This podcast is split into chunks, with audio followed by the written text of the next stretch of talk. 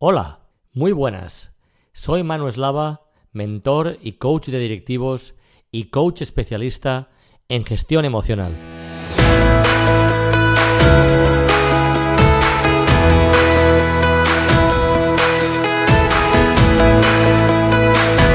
Inspirando el Desafío es el podcast de referencia para acompañarte en tu transformación personal y profesional con invitados que inspiran el desafío con sus proyectos de motivación, superación y liderazgo.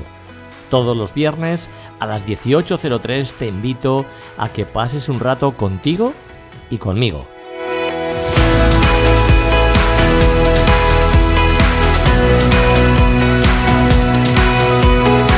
En www.manueslava.com puedes descargarte gratuitamente mi masterclass con las 5 claves para trabajar como equipo de manera eficaz y alcanzar tus objetivos, y formarás parte de mi comunidad. Además, te invito a que veas mis servicios y me pongo a tu entera disposición para atender cualquier consulta que quieras realizarme dentro del apartado Contacto en el menú de mi web www.manueslava.com.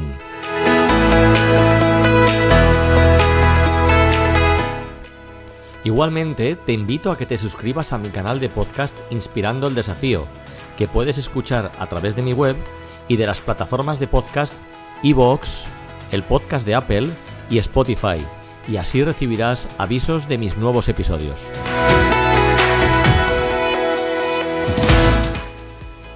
Hoy os traigo a una invitada top en el mundo del coaching y de la psicología. Se llama Carmen Mellina Carmen es la responsable de la Escuela Europea de Coaching en la zona norte, formadora, psicóloga y coach PCC por ICF. Y hablaré con ella de talento oculto, de objetivos, de las claves del trabajo en equipo en remoto, de la importancia de tener un propósito y del ego. Te encantará acompañarnos en este episodio. Hola Carmen, muy buenas, te doy la bienvenida a mi canal de podcast Inspirando el Desafío y estoy muy agradecido de que hayas aceptado mi invitación. Gracias a ti, Manu. Esto ha sido todo un honor y, me hace muchísima ilusión estar aquí. Me parece detallazo por tu parte. Muchísimas gracias. Pues el que estoy agradecido soy yo y seguro que vamos a pasar un rato, un rato estupendo. Bueno, ¿qué tal? ¿Cómo estás? Lo primero. Eh, en general muy bien. La verdad es que, bueno, pues con la ilusión, es verdad también que con preocupación las noticias que, nos han invadido desde hace eh, algo más de una semana para acá, pues son un poco inquietantes. Claro. Eh, pero bueno, la verdad es que en general siempre soy confiable, o sea, confiada y, bueno, creo que, bueno, pues a ver si podemos gestionar todo esto. Así que ahí vamos. y ahora muy contenta, con ilusión con este tema. Muy bien. ¿Y cómo te va todo? Profesionalmente y personalmente, tu vida, ¿cómo te va? ¿Todo bien? ¿Algo que quieras Sí, bien, bien. Sí, la verdad es que, bueno, pues eh, hay algún proyecto interesante con tema de gestión de, competencias, habilidades que, tienen que ver con todo este tema del coaching y relacional y bueno, la inteligencia conversacional. Y mañana tengo una reunión para hablar de, un pequeño proyecto en este sentido y que espero que fructifique y con los procesos de coaching abiertos, eh, con formaciones. Sin parar, imagino, ¿no? Sí, sí, sí, sí. La verdad es que sí, hoy tenía esta sensación, ¿no? De, uy, quiero leer y, casi, casi como que no tienes tiempo para leer, ¿no? Ya. Sí, sí. Carmen y yo nos conocimos en 2020 porque ambos hicimos eh, juntos el, el programa de la, de la Escuela Europea de Coaching, de coach experto en gestión emocional. Estábamos entonces, Carmen, te acordarás, en plena pandemia y desde entonces y en la distancia, pues nos seguimos la pista sin perder el contacto. Carmen, tu eslogan es liberando talento. ¿Quién lo retiene prisionero? Eh, mira, me resulta muy simpática esta expresión de quién lo retiene prisionero, porque yo no le había dado ese ángulo y sin embargo estoy de acuerdo ¿eh? con esta perspectiva que, mm. que lanza tu pregunta. Estoy convencida de que mm, nosotros tenemos pensamientos que, nos tienen atrapados. Y, yo suelo hablar de que estamos como dentro de una campana de cristal. Entonces, esa campana de cristal, en general, yo no la, siento, no la tengo presente y me muevo, pero hay momentos en los que yo hago como un tope y no entiendo dónde está el tope, qué es lo que no me deja avanzar, ¿no? qué es lo que no me deja seguir adelante. Y son esa campana tejida con esos pensamientos transparentes eh, que, yo creo que son míos, que son propios, que los he generado yo, y no, es como lo que yo me he ido creyendo y que nunca he desafiado. ¿no? Entonces ya mm, Ellis nos hablaba de los pensamientos irracionales, que luego efectivamente se, se, quedan ahí en creencias inconscientes, que son el motor de nuestras decisiones, que mientras funcionan, pues no las replanteamos, pero hay momentos en los que efectivamente son limitantes. Entonces yo sí creo eso, que muchas veces el talento está atrapado en esa campana de cristal. Y, y, conviene conviene como, eh, como tocarla, toquetearla, ¿no? moldearla, eh, desafiarla, ¿no? abrirla en este sentido. Y, eso nos cuesta hacerlo solos muchas veces. Sí, sí, estoy de acuerdo. O sea, tú te refieres como que hay algo que está ahí que, desconoces tú mismo, ¿te refieres? Exactamente, sí, sí. y, suele estar asociado a, a, veces a emociones incómodas, ¿no? O sea, es cuando empezamos a tomar como conciencia de, oye, hay algo que me está incomodando, hay algo que no me está dejando estar en paz, que decimos, ¿no? Estar tranquila. Y, entonces necesitamos hacer una decodificación de esto. Eh, pero no tenemos un entrenamiento. O sea, nosotros eh, avanzamos o hemos ido avanzando nuestras vidas, hemos ido creciendo y hemos ido, bueno, pues, pues, cumpliendo un guion de vida, digamos, ¿no? Cumpliendo un itinerario eh, sin, darnos cuenta de, esta, de, cómo podemos decodificar estos mensajes que las sensaciones corporales nos, envían. Y tiene que ver, yo creo, con la cognición y la cognición y la, y la emoción, ¿no? Pues van muy unidas. No sé dónde empieza una, o sea, me parece que es un bucle, un bucle que se retroalimenta. Y ahí nos quedamos a veces frenados en nuestro desarrollo. Sí, al final nos contamos también tantas veces la misma historia que nos la acabamos creyendo que es, tiene que ser así y tiene que ser así, ¿no? en esa campana, ¿no? Que no puede salir tampoco, ¿no? Sí, absolutamente. Además, en darnos cuenta que eh, tenemos un sesgo de confirmación. Entonces, claro, nos contamos que eso es así y pretendo confirmarlo cotidianamente, que yo no mm. puedo estar equivocado y que es así. Entonces, Yo suelo decir que que eh, lo más bonito que podemos hacer con nosotros es darnos la oportunidad de estar equivocados. Sí. Mm. Correcto. Mm. Eh, al menos intentarlo. bueno, plantearnos, ¿no? darnos la oportunidad de decir, oye, tal vez, tal vez esté equivocado. Entonces, si yo me hago esta reflexión en vez de estar sentado ¿no? en mis certezas, pues igual tal vez descubro algo. Eso es. Carmen, tú vienes del ámbito educativo, es decir, ya hay una parte vocacional en lo referente a la formación. Eh, ¿Dónde, mm. ¿Dónde crees que está el origen de esa vocación?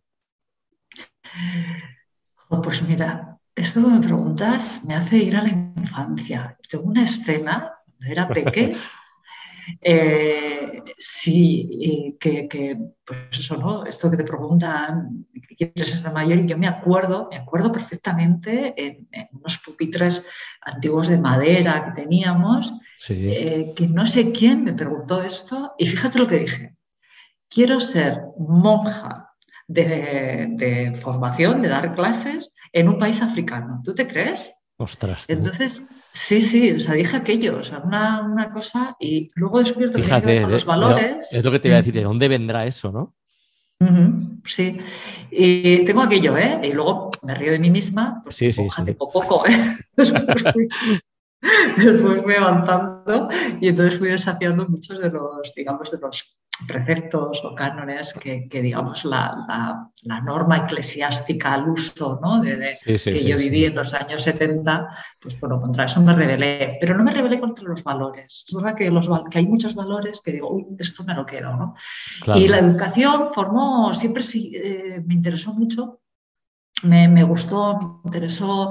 Eh, con 13 años empecé a dar clases particulares a los vecinos eh, el aprendizaje. Mi padre decía, siempre repetía en casa, el saber no ocupa lugar y entonces era lo que, lo que él más valoraba, o sea, eso también, justo que decimos, qué creencias, qué valores y qué cosas vamos heredando, que a veces, pues no sé si, si nos hacen un favor, pero bueno, a veces sí, van a estar ahí. Y, este era uno, el, el valor extremo de, de, la formación, de la educación, de saber. Sí, ¿no? sí.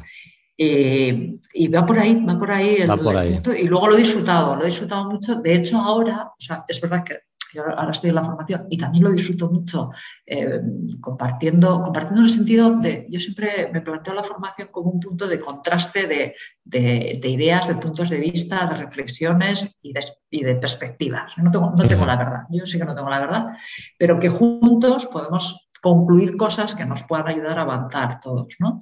Claro. Entonces, desde, desde ahí, eh, ahora me muevo más pues, eso, en empresa, adultos, y he hecho un poco de menos los jóvenes.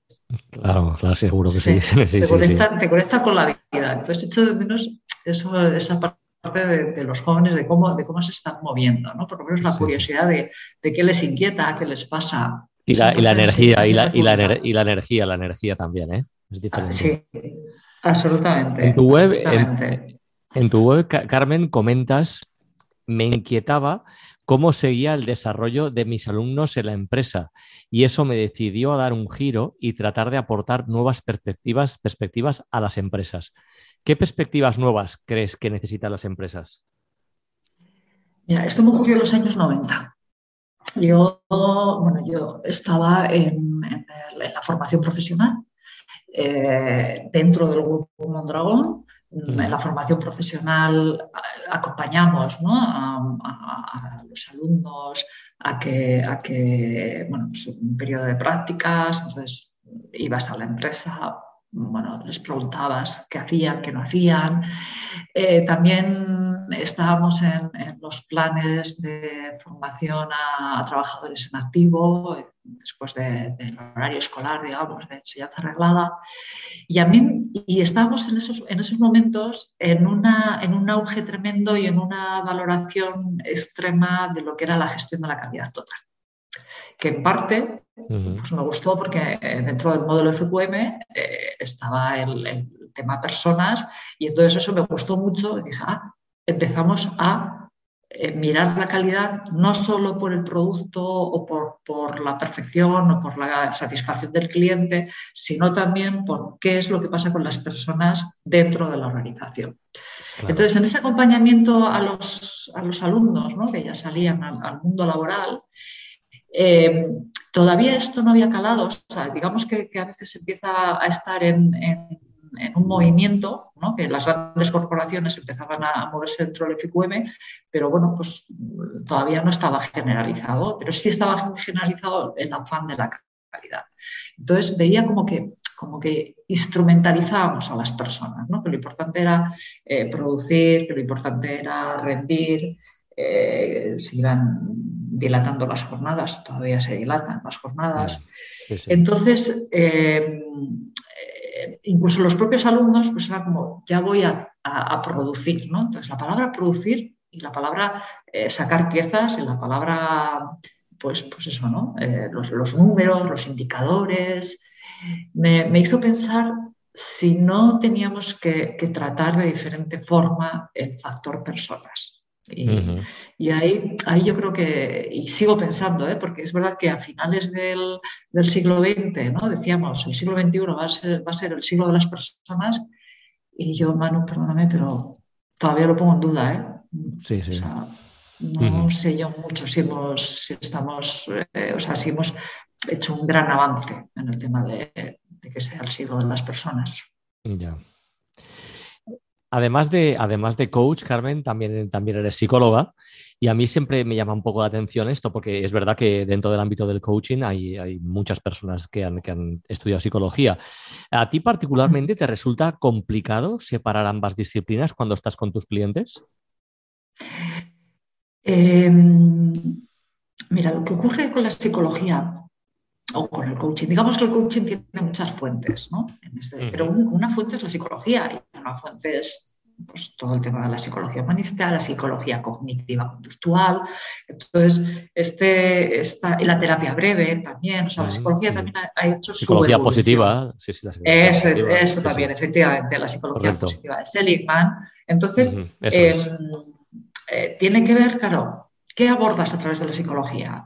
¿Qué te viene? ¿Una persona con una patología mm, extrema no sé, pues un trastorno bipolar. No, yo no, trabajo tanto esto. Lo que te viene muchas veces las personas que que, no están igual dentro del mundo del management o de la empresa, vienen buscando un estar mejor ellos, ¿no? O, o, un dudo de mí, o no sé, tiene más que ver con la confianza y la autoconfianza muchas veces. Ya te entiendo, ya te entiendo. Entonces, Es, es, como digo yo, es una psicología de la salud, no es una psicología de la patología sí, sí, enfermedad mm. más, más dura, ¿no? Entonces, eh, desde ahí, es, verdad que, efectivamente a mí no se me ocurre un proceso de coaching, igual preguntarle cómo fue la relación con tu padre, cuéntame, ¿no? Sin embargo, cuando una persona quiere eh, trabajar más desde el autoconocimiento, el estar mejor, el, reflexionar cuáles son sus dolores, ¿no? Como dice una de mis hijas, Sí, He decidido revisar mis dolores. Mis dolores. bueno. Cuando decide revisar sus dolores para poder estar, estar mejor y aceptarse, vas un poco más a la psicología y preguntas eso, ¿no? Pues, ¿Cómo fue, no sé, tu infancia? Eh, cómo, fue esto, como antes he comentado mi padre, cómo fue esta lluvia fina que te acala, ¿no? De, tus padres y de tus abuelos y la revisas. Esta es la parte más de psicología. Y si hay un proceso de coaching, porque mira, lo que quiero es gestionar a mi equipo y lo que estoy encontrando son efectivamente temas de relación, bueno, pues algunas, algunos tips de psicología, pero que ya en coaching los vemos, ¿no? Los vemos, sí, sí. También y los vemos, los, incorporamos. Pero eso, eso, más lo que tú dices, desde la psicología positiva, desde la comprensión de las, de, como antes hablábamos, de, las creencias irracionales, esa parte de la, de la, psicología que el coaching pues ha incorporado como conocimiento, aparte de más, de más fuentes, ¿no? Sí, sí, sí. Mm. Muy bien, entendido, entendido esta, esta parte de la aclaración. Me ha gustado eh, en, tu, en tu blog, he leído, he leído lógicamente varios de tus, de tus posts, eh, me ha gustado mucho un post tuyo que has titulado eh, Cómo hacer balance. Hablas de la importancia del camino y no tanto de estar pendiente del resultado. Yo mm. también soy coach deportivo y esto que comentas mm. es clave tenemos dos objetivos, el de realización y el de resultado. Y los de realización son clave para obtener el resultado. Y veo realmente un paralelismo con ese camino que tú mencionas. Difícil cuestión en un mundo de impaciencia y de obtención de resultados rápidos, ¿verdad? Bueno, yo te leí a ti en, un post que, escribiste y, pensé, no me he visto la cara, pensé, absolutamente de acuerdo, ¿no? Yo en vez de realización suelo hacer, suelo hablar más de, proceso, ¿no? Un poco, de proceso, sí. Camino, si quieres, el Camino, claro, sí. Eso es, le digo, bueno, pues además incluso es verdad que tendemos como a evaluarnos y a medirnos por el resultado. Entonces, mm. si yo he, he aprobado el examen, soy bueno. O sea, si un resultado X se ha dado, eso quiere decir que yo soy válido. Y entonces trabajo con las personas y digo, no, no, no, no. Tú tienes que ver cuáles son las acciones y cuál ha sido tu nivel de energía, de compromiso que, eh, por el que has trabajado para llegar a ese resultado. Pero no es el resultado lo que te puede medir el proceso. Tú dime cómo, a qué te vas a comprometer para trabajar para lograr el resultado. Pero el resultado depende al 100% de ti. La mayoría de las veces no depende al 100% de ti. Muchas veces no, efectivamente, claro. Entonces, si no depende al 100% de ti, ¿por qué te castigas o te evalúas por ese resultado? En ese sentido, ¿no? Y minas tu autoconfianza desde ahí. Entonces, eh, trato de, que, de llevar, les, les, invito a llevar la mirada al proceso y que me digan qué les ha dado ese proceso y que no pierdan de vista el camino. Y que ese camino les ha dado, les, les va incorporando, les va colocando, que lo miren, porque que no pierdan lo que vaya apareciendo en el, en el camino, porque también está, mm, ¿sabes? Este concepto que trabajamos en coaching de la sincronicidad, ¿no? Eh, y claro, de, poder aprovechar lo que te aparezca en el camino si sabes a dónde vas. El observar ¿no? lo que tú estás haciendo, el, estar satisfecho con tu, con tu nivel de, desempeño, de compromiso. ¿no? O sea, mm. si tú has, has, decidido hacer X para alcanzar Y, pues has hecho X. Eso es lo que, ¿no? No, no es la consecuencia. Luego la consecuencia nos permite aprender, nos permite revisar y, nos permite, y entonces tomaremos decisiones, iremos, mm. iremos ajustando en ese sentido. ¿no? Y luego mm. una cosa que estabas mencionando, Manu, era esto de, de, como de la rapidez, ¿no? O sea, queremos resultados rápidos. Y, mm. y, claro, si queremos resultados rápidos, perdemos esta parte de observación, de reflexión, de disfrute, de, de comprensión más, más íntima y me ha hecho recordar que yo leí un libro que, me encantó, eh, porque a veces tenemos la sensación, esto me lo decía un gerente de una pequeñita empresa, ¿no? que, muchas veces le preguntaba, bueno, ¿y tú qué haces? Entonces él, eh, él decía, yo, lo más importante, pensar. Porque, claro, daba la sensación de que no estaba haciendo nada que no estaba haciendo absolutamente nada. Decía, cuando si no hay una persona ahí pensando ¿no? en la dirección, en el norte, recogiendo información, empapándose en este sentido, pues no hay. Y me ha hecho recordar eso, un libro que leí hace tiempo, me gustó mucho y me encanta el título, porque es La utilidad de lo inútil. Porque también tendemos a evaluar como eso, ¿no? ¿Esto es útil? Cuando sin darnos cuenta, eh, este libro es de Nuccio Ordine, cuando resulta que, todo lo que yo pueda aparentemente ser inútil, pues contemplar un cuadro, eh, escuchar una melodía, eh, pues estar, bueno, ahora mindfulness y todo esto está más aceptado dentro de las empresas, pero en los años 90 esto era como inútil. Eso era ser un hierbas, sí, sí. Efectivamente. Y sin embargo ahí hay toda una resonancia, un unir puntos, ¿no? como decía Steve Jobs, un tomar perspectiva, elevarte, al menos permitirte elevarte, porque si no, estás en la operativa, en el día en a día. El en el fragor de la batalla, y no te puedes, no puedes ver. Efectivamente. Sí, y no puedes ver. No puede sí, yo, yo, yo estoy, comparto completamente tu visión y es que lo veo porque como te pasa a ti también en el mundo de las empresas, pues claro, los resultados rápidos, esta impaciencia, de esto nos hemos impregnado un poco todos, ¿sabes? Incluso las personas, mm. eh, transformarte en un proceso de coaching, por ejemplo, es algo que tienes que tener la paciencia y confiar en el proceso, porque es que la industria farmacéutica se ha impregnado tanto en nosotros, yo le llamo muchas veces la cultura del paracetamol, ¿sabes? Todo queremos que ah, me duele algo y me tomo una pastilla, ¿no? Y, ya no me duele, ¿no? Pero no, no vas al fondo del problema, eh, porque en teoría no tenía que dolerte nada, ¿no? O sea, ¿qué, te está pasando con el dolor, ¿no? Pues ahora la gente quiere eso, ¿no? O sea, ponme un USB que lleve las competencias de la inteligencia emocional y listo, ¿no? Y eso no existe de momento. No, claro, sí, sí, eso es. Y luego, exactamente, entonces, claro, es, es eh, esta parte de, oye, pero es que necesitas como asentar, perseverar, entrenar, porque un hábito, salvo yo a veces suelo decir, ¿no? O sea, no sé, has pensado alguna vez, ¿no? O sea, las personas porque cambian. Pues, pues a veces hay personas que cambian por un tema traumático tremendo. Yo me acuerdo que tenía una amiga eh, que se dedicaba a, era radióloga y sobre todo trabajaba con mujeres de cáncer de mama, ¿no? Entonces yo le, pregunté un día hace muchísimos años, oye, ¿has notado que las mujeres cambian? Y me decía, absolutamente. O sea, dicen, ¿cómo? A partir de ahora, aquí la comida se la va a hacer no sé qué. A partir de ahora, Y digo, qué curioso. O sea, pero dice, sí, es cuando la vida te pega un golpe, te replanteas, ¿no?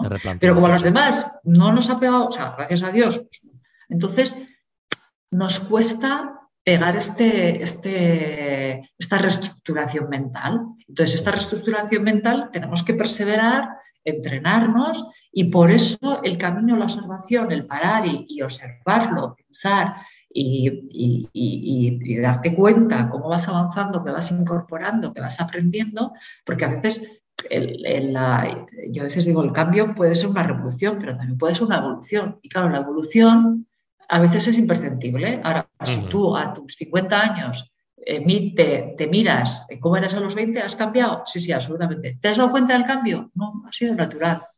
Pues el coaching buscamos esto, ¿no? O sea, que tú vayas, eh, pero con más conciencia, no de esta manera, no evoluciones de manera inconsciente, sino que evoluciones de manera consciente asertiva y porque te has puesto un, norte hacia, hacia dónde apunto para, para, avanzar por ahí. Correcto, entendido. Yo lo veo así, sí. Mira, yo también, igual que te pasa a ti, yo también trabajo, trabajo mucho con equipos, son, es uno de mis principales eh, pilares. Tú también haces coaching de equipos.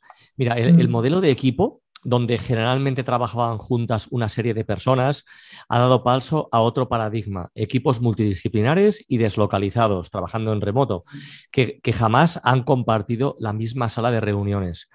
Bajo tu punto de vista, ¿qué, qué tres, cuatro aspectos claves deberían tener los equipos en esta nueva etapa?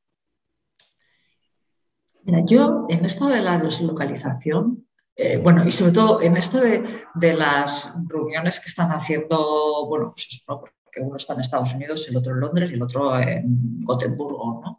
Mm. Eh, yo escucho, no sé si te pasa a ti, pero yo escucho mucha gente las ganas que tienen de sentir como cierto calor relacional. Sin duda. ¿cierto?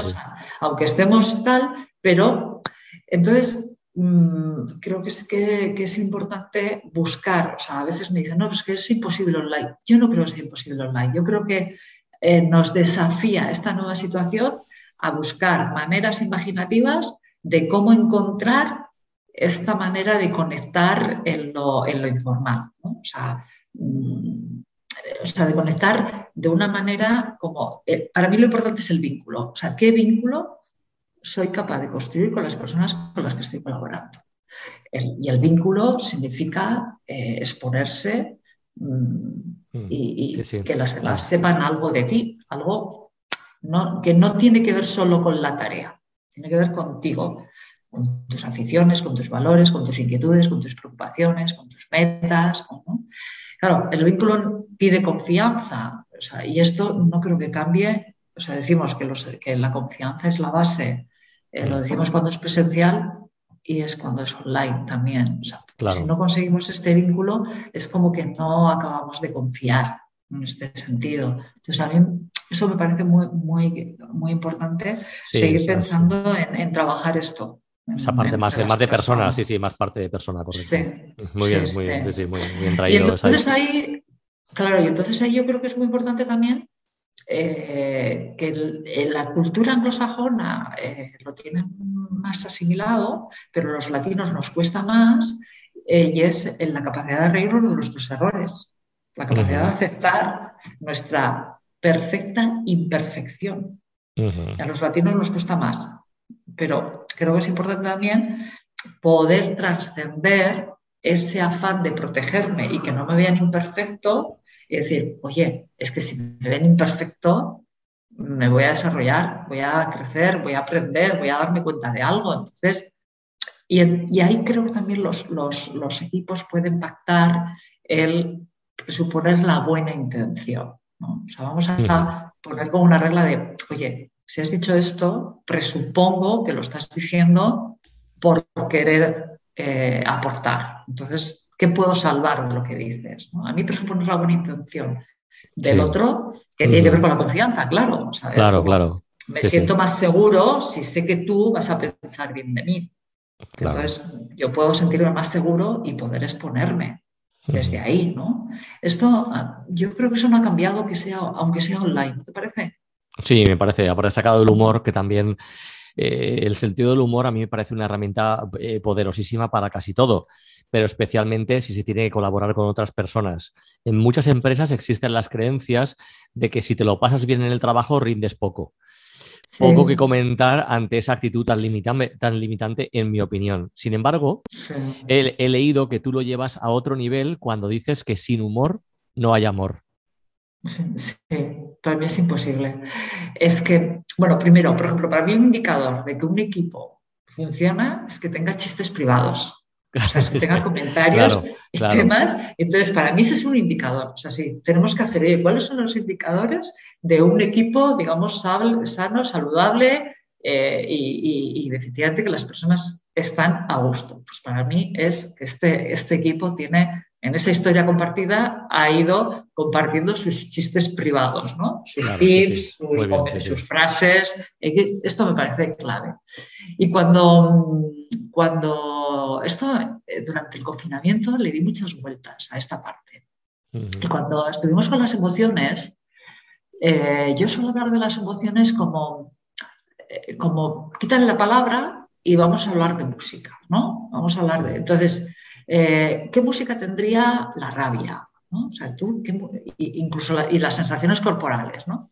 Entonces, cuando llegas a la aceptación, la música es la música del amor, en este sentido. Entonces, para llegar ahí, tú tienes que sentirte esto seguro, confiado, y el humor, hay un, músico danés que tiene una, bueno, danés, pero que he adoptado en Estados Unidos, eh, Víctor Borge, sí, Víctor Borge, que tiene una frase que me encanta, que es que la distancia más corta entre dos personas es la risa. Dice algo así, como la risa es la distancia más corta entre dos personas.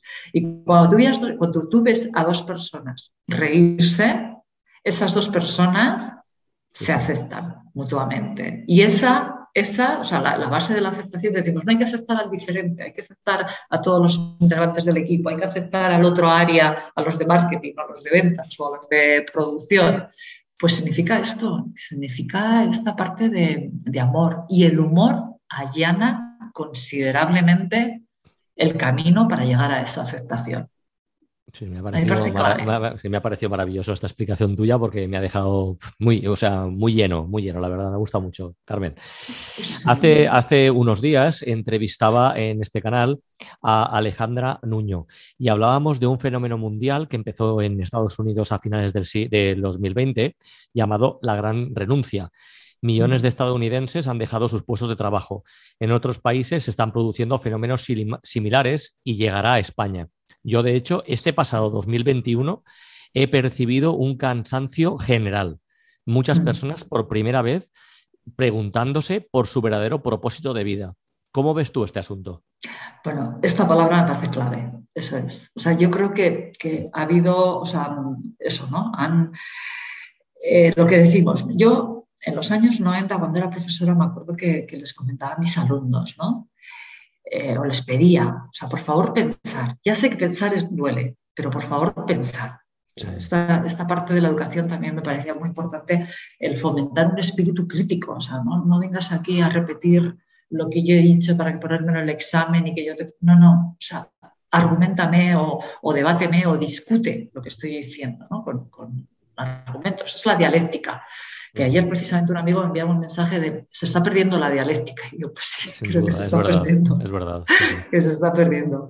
Entonces, em, esto, claro, de repente ha, ocurrido ¿no? algo que, que, te ha hecho parar y al parar, como estabas en el hacer, el hacer no interesaba, o sea, tiene sus ventajas, que es efectivamente que te evita pensar. te evita, incluso te evita sentir. Tú estás haciendo y como además estamos, como hemos dicho antes, estamos como mm, obsesionados con el resultado, pues lo que quieres es producir, producir, producir. Y mira lo que he hecho, mira lo que he hecho, mira lo que he hecho. Claro, cuando ha aparecido esta, mm, este, iba a decir cisne negro, pues no es un cisne negro porque ya había, había indicadores de que, íbamos a sufrir esto, ya había personas apuntando a esto, ¿no? Mm. Pues eh, las personas han empezado a observarse, han tenido que parar, y al parar, Se han, encontrado con, ellas, se han tenido que encontrar con ellas. Eso es, efectivamente, se han tenido que encontrar con ellas. Y entonces, claro, esta palabra que tú dices a mí me parece clave, decir, ¿y esto qué sentido tiene? ¿Cuál es el propósito de todo esto? Y ahora se está produciendo de manera mm, eh, más generalizada en Estados Unidos y llegará aquí también. Lo que pasa es que aquí yo creo que tenemos unas unas condiciones eh, legislativas en, cuanto a lo laboral muy distintas, efectivamente. Eh, y esas creencias culturales que decimos. O sea, no es lo mismo eh, negociar con, un, con un anglosajón porque su cultura, yo creo que aquí la variable religiosa ha dejado huella, ¿no?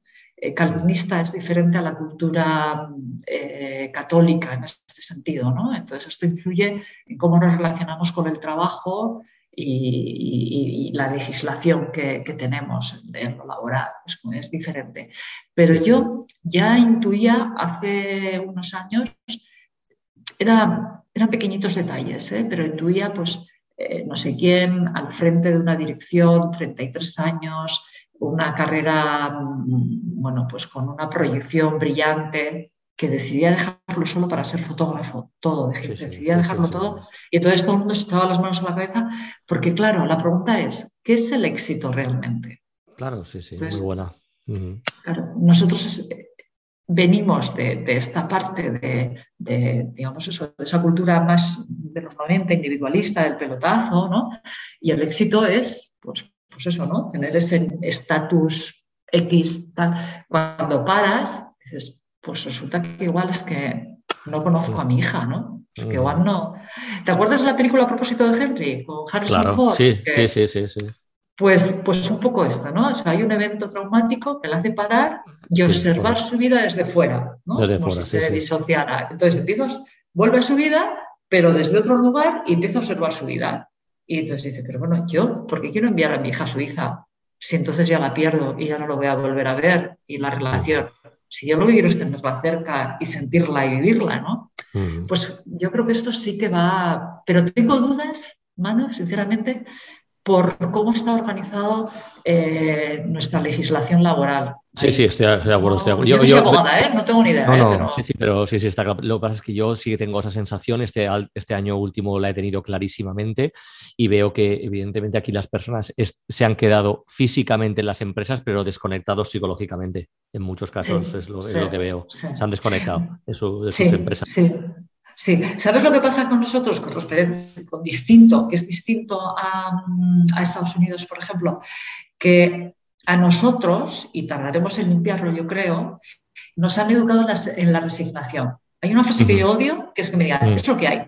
Es lo que hay, sí. Que es, es, que es la frase de mi abuela cuando me decía, resígnate, hija mía, que has nacido sí, Sí, sí. Eso es. Estamos en el 8 de marzo, eso es, eso es. Terrible, terrible, sí, sí, sí. Claro, a mi abuela le parecía lo mejor, porque ahí, o sea, si yo me resignaba, iba a estar tranquila, iba a encontrar la felicidad. Y, y, nos llevamos muy mal con la ambición, es nuestra cultura. Sin embargo, Estados Unidos es al revés. No hay una cultura de resignación y lo que, digamos, se potencia es la ambición. Por eso nosotros aquí en las, hermanas Men, en la literatura, decimos, eh, te has fijado, pone siempre sana ambición o serena ambición, ¿no? Cuando hablamos en, coaching de la ambición, porque claro, aquí se equivale a ambición como alguien trepa que no tiene valores. Se trepa, que va cambiando. Hay gente que dice, no, esto va cambiando y tal. Mm, sí, pero cuando alguien dice fulanito es muy ambicioso, automáticamente detrás nos viene, ten cuidado. Oye, vamos a movernos ahora. Pasa. Mm. Vamos a movernos ahora a hablar un poco de emociones, que es otro de los pilares eh, también míos, que tiene que ver con la parte de la gestión de las emociones y la inteligencia emocional. Eh, yo suelo hablar del líder emocionalmente inteligente, sin que haya descubierto nada especial, pero es la terminología que utilizo. Sin embargo, cada vez estoy más convencido de que nuestro gran enemigo es nuestro propio ego. Tú dices, y estoy 100% de acuerdo, en que hay una falta de honestidad con nosotros mismos. Dices que la emoción es la, expresión consciente de una necesidad y la amplías con la emoción es egoísta y atiende a una necesidad egoísta. Y yo pregunto, si somos inconscientemente egoístas, ¿no deberemos primero entender la manera de ser conscientemente egoístas? Sin esa conciencia no podemos gestionar ese ego, ¿no? ¿Tú qué opinas? Absolutamente, estoy totalmente de acuerdo contigo. Sí, sí. O sea, y es, y es, o sea, para mí es el desafío cotidiano, digamos. O sea, el, desafío de, por eso, hilando con lo anterior, de, aceptarme como imperfecto. Y en esa imperfección, pues efectivamente puede estar el egoísmo, ¿no? Pero si no me paro y atiendo, eh, yo suelo hablar como que llevamos un, un mini yo dentro. Y el mini yo, pues es, es un niño caprichoso. Y como niño caprichoso, o sea, quiere el juguete o, quiere evitar el castigo. Y entonces eh, se mueve ahí, se mueve en, el corto, en el corto y en una satisfacción inmediata. Pero sin ver cómo de sostenible eso, es eso, ni cuál es el impacto. Entonces es muy egoísta. los niños son muy egoístas. Freud decía que eran eh, perversos polimorfos, ¿no? egoístas. Entonces, eh, pues creo, es verdad, esto que has dicho de, repite mano, de, de ser conscientemente, egoístas, conscientemente egoístas. Egoístas, sí, porque si eres consciente, puedes operar, intervenir. Puedes operar, a lo, mejor, a lo mejor hay veces que tú te interesa por lo que sea, oye, pues hoy quiero sacar mi egoísmo a pasear, por ejemplo, ¿no? Pero es porque yo, creo que si la bestia no la tienes controlada o contigo, sale cuando quiere. Sí, sí, efectivamente. Yo no le doy una connotación mala a ser egoísta. ¿eh? Sí, es verdad, es verdad. Sí, sí, sí. Porque eh, oigo mucho, por ejemplo, en Instagram, en las redes, ¿no? Es tu ego y tal, ¿no? Y a veces me quedo como con ganas de, debatir, lo que pasa es que no, son espacios cómodos para debatir, entonces, bueno, mm. no me atrae. Pero me quedo con ganas de reflexionar sobre el ego, porque me mm. gustaría saber quién puede sobrevivir en este mundo sin tener un poco de ego. Por supuesto. ¿cómo, ambicionas? ¿Cómo pones límites? Sí, sí, sí. El tema es lo que tú dices. Claro, eso es, ¿cómo te cuidas? Pero claro, es lo que tú acabas de decir. Es, se me puede desbocar. Ahí es donde. Es cuando, cuando efectivamente pues yo no soy consciente y empieza a tener un impacto del cual no me doy cuenta, tal vez, ¿no? O, o empiezo a un sufrimiento tremendo para mí, porque, porque estoy empeñada en algo sin, sin atender realmente a la necesidad. Igual me voy cargando relaciones y resulta que es que, eh, yo qué sé, no me da cuenta de, lo necesitada de cariño que estoy. Claro, claro. Sí, sí. ahí, entraríamos en todo lo que es el autoconocimiento que daría para estar hablando horas, porque es, una de las grandes carencias que, que veo también en la gente, ¿no? Oye, mira, eh, te, invito, te voy a poner cuatro frases, ¿vale? Y, como te acuerdas cuando éramos pequeños que hacíamos eso de rellena el hueco, ¿no? Pues entonces eh, vamos, a, vamos, a, intentar terminarlas, ¿no? Y estas frases te invito a que pienses en, las personas que nos están escuchando y, están dedicadas a ellas, ¿vale? Entonces empezamos. Por ejemplo, vamos a decirle a una persona, este año deberías trabajar en tu autoconocimiento porque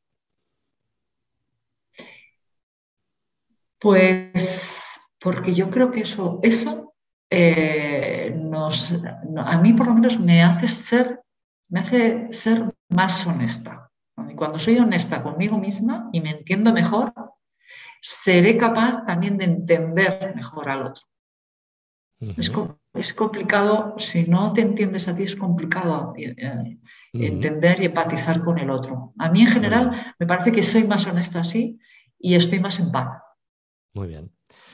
Vale, ahora esta, la siguiente hablamos un poco de propósito y es, mira, la frase es, a veces me siento espacio porque no tengo un propósito de vida. ¿Cómo crees que te sientes? yo, yo me sentiría vacía. Sí, vacía, desorientada, desorientada, que en algún momento ahora cuando, cuando reflexiono, cuando analizo, creo que, que no trabajamos eh, con los jóvenes, no trabajamos bien este tema de propósito, de meaning, de darle sentido. Sentido, sí, sí, estoy de acuerdo. Mm. Entonces, como no, como no le damos este sentido ¿no? de para qué estamos aquí y, cuál es mi compromiso con este mundo y qué me gustaría, a qué me gustaría contribuir y qué me gustaría dejar, pues yo creo que sobre todo es la desorientación y, no sé, ahora que lo estoy reflexionando contigo, creo que la famosa crisis de los 40 es esto. Mm, claro. Es que hemos avanzado. sin propósito. claro, sin propósito, sí, sí. Muy bien. A ver, mostrarme vulnerable no me hace débil, sino... Bueno, a mí me encanta el tema de la vulnerabilidad, me encanta, porque yo creo, o sea, como el tema de saber y de aprender me parece tan clave, es que si no me hago vulnerable, mm, no voy a aprender, no voy a poder empaparme, no voy a poder absorber lo que hay alrededor. O sea, mm. es como apostar a que yo ya he llegado y de aquí a que me muera, ya está, claro. He, llegado, he llegado a mi mejor versión, es imposible. Mm. Entonces, vulnerabilidad significa, y, significa, hilando con lo de antes, poder vincularme de manera más auténtica con el otro. Y a mí esto también me parece importantísimo. Las relaciones son más honestas si yo eh, me puedo hacer vulnerable. Claro, para eso también es verdad que la otra parte te tiene que dar esa confianza, esa seguridad, digamos, ¿no? no, aprovechar la, vulnerabilidad y rentabilizarla en su beneficio, sino acogerla. Eso me parece clave la vulnerabilidad. Sí, yo a veces yo que los procesos de coaching la vulnerabilidad es un, es un clásico que sale muy a menudo, ¿no? Y, a veces eh, les hablo a, las personas que trabajo, los que trabajo, eh, a veces siento que, están en guerra, ¿sabes? Porque Con ellos mismos, quieres decir. Porque cuando les, hablo, cuando les, hablo, de la vulnerabilidad, eh, ellos me hacen, me hacen ver en alguna ocasión como que si se muestran vulnerables, los demás les van a atacar. Y entonces la sensación es, les pregunto, ¿pero estás en guerra? ¿Sabes? Porque esto se, utiliza mucho en esa, ocasión, es como que me van a atacar, ¿no? Sí, sí, sí. sí. Es un término que a veces en, nuestra, en, nuestra, en nuestra forma de hablar, eh, digamos, a lo mejor con la concepción empresarial, es como que se asocia mucho a la debilidad, ¿no? Y no querer mostrarse en esa parte, ¿no? Pero bueno. Es que esto yo creo que tiene que ver con el miedo eh, que hay quien dice que es como la emoción más básica, ¿no? O sea, como que, luego vienen todas las demás, pero que el miedo es el que, incluso, incluso el afán de defenderse o de la rabia nace de un miedo que tenemos. Sí, del miedo general. y, terminamos con, con, la última, Carmen. Cuando soy capaz de mostrar mis emociones con mis colaboradores o con mis compañeros, ¿qué más dirías? Eh, pues me vuelvo otra vez lo de nos unimos más, nos vinculamos más. nos unimos, nos vinculamos, sí. Sí, nos, unimos más. hay una corriente que nos envuelve, que, Sí, en, contra de lo, en contra de lo que muchas personas piensan, que mostrar las emociones eh, es como que en el trabajo hay que separar, es justo lo contrario, ¿no? No, sí, sí, es verdad. No, no, es imposible. No, no, no nos podemos vincular, ni unir, ni comprometer con una persona que no sé qué está sintiendo, con una persona que lleva una coraza. Y luego yo, si es verdad que esto alguna vez he observado, o sea, alguna vez he trabajado con alguna persona en la que ya no podía resistir la coraza. Pero llega un momento que te cansas, la energía está agota. Pero una coraza es complicado, es un andamio difícil. Entonces, claro, años manteniendo una coraza, pues llega un momento en el que empiezas a dudar de ti, claro, no quieres que te vean dudando de ti y entonces acabas o acabas con algo somatizando o acabas pidiendo ayuda que no se entere nadie, que venga el psicólogo. ¿no? Claro. Te voy a contar una anécdota. Un amigo mío hizo muchísima gracia que, bueno, pues tuvo una crisis de ansiedad en el trabajo, por estrés y tal, y bueno, pues fue al psicólogo, ¿no? Y entonces, mm, los viernes solía quedar con los amigos, donde vivo, pues es habitual con la cuadrilla, y se le ocurrió, pues, decir la frase de, chicos, empezó a ir al psicólogo. Y entonces empezó uno, yo también, y yo también he ido, yo también. Y entonces dijo, plan vasco, hostia, hijo puta, ¿y por qué no habéis dicho nada hasta ahora? Sí, sí, buenísimo. Genial. no podía, no podía, mostrarse. no podía mostrarse, así que bueno. Claro, que, que, estaban teniendo emociones que ellos pensaban que eran como debilitantes, ¿no? De alguna manera, o vergonzantes o algo así, ¿no? Es como tenemos que tener la coraza siempre bien dispuesta, ¿no? Brillante. Sí, sí. Estamos terminando, Carmen. Para ti, 2022 será un gran año, sí Ahí ahora mismo me sale si superamos la guerra de Ucrania, si salvamos Ucrania. para mí, a nivel personal, o sea, esto sí. Para mí, 2022, para mí será un buen año. Eh, yo sigo pensando en si contribuimos a que efectivamente eh, las personas sean más eh, honestas, ¿no? estén más satisfechas. Y más satisfechas no quiere decir que es no hacer nada, no, no, que verdaderamente eh, veamos el propósito, el sentido. A mí esto que has sacado el propósito me toca mucho, me parece muy importante. Y creo que, le tenemos que buscar el propósito o a veces pienso mucho en, la misión, ¿no? O sea, yo reparto, no sé, eh, piezas de automóvil. No, no, yo no reparto piezas de automóvil. Yo me aseguro de que la gente, gracias a que yo reparto a tiempo mis piezas, tengan sus vehículos a punto y tengan seguridad en la, carretera. O sea, yo creo que es importante conectarlo, sí, sí, claro. Conectar lo que haces, que tenga un sentido para ti, está claro. Eso es, sí, sí, sí. Y todo lo que hacemos tiene un sentido para este mundo. ¿Y qué libro nos recomendarías, Carmen, por último? Joder, esto sí que me resulta súper difícil. Porque eres una gran lectora, o sea que eh, seguro que tienes... No, no, no, no. bueno, primero porque fíjate, o sea, me parece que es, o sea, que hay tanto conocimiento en el mundo y tanto para leer que yo más bien es como, lo que lo que me falta por leer todavía, ¿no? Pero te voy a decir lo que tengo entre manos, eh, que además tiene que ver, que ver mucho con este tema de las emociones. Tengo entre manos un libro que se titula Una mente con mucho cuerpo de, Rosa Molina, que es una psiquiatra del Clínico de San Carlos, y, bueno, pues sabe de neurociencia, y entonces, ah, eh, bueno, pues habla un poco, lo estoy leyendo, ¿eh? estoy en ello, pero me gusta porque habla un poco mucho de lo que comentamos tú y yo, pues de alguna técnica que tiene que ver con gestionar las emociones, con la fuerza de voluntad, eh, con, mira, me viene a la cabeza el, libro este del error de Descartes, de Antonio Damasio, que me parece un libro, un trabajo el que, hace el que ha hecho y el que está haciendo Antonio Damasio con el tema este de las emociones también como, como legitimándolas, están ahí y, no podemos, o sea, y, forman parte de nuestras decisiones, de nuestros... Entonces, esta parte de, trascender la lógica cartesiana esta de pienso, luego existo, no, no. pienso, siento y actúo en ese sentido, ¿no?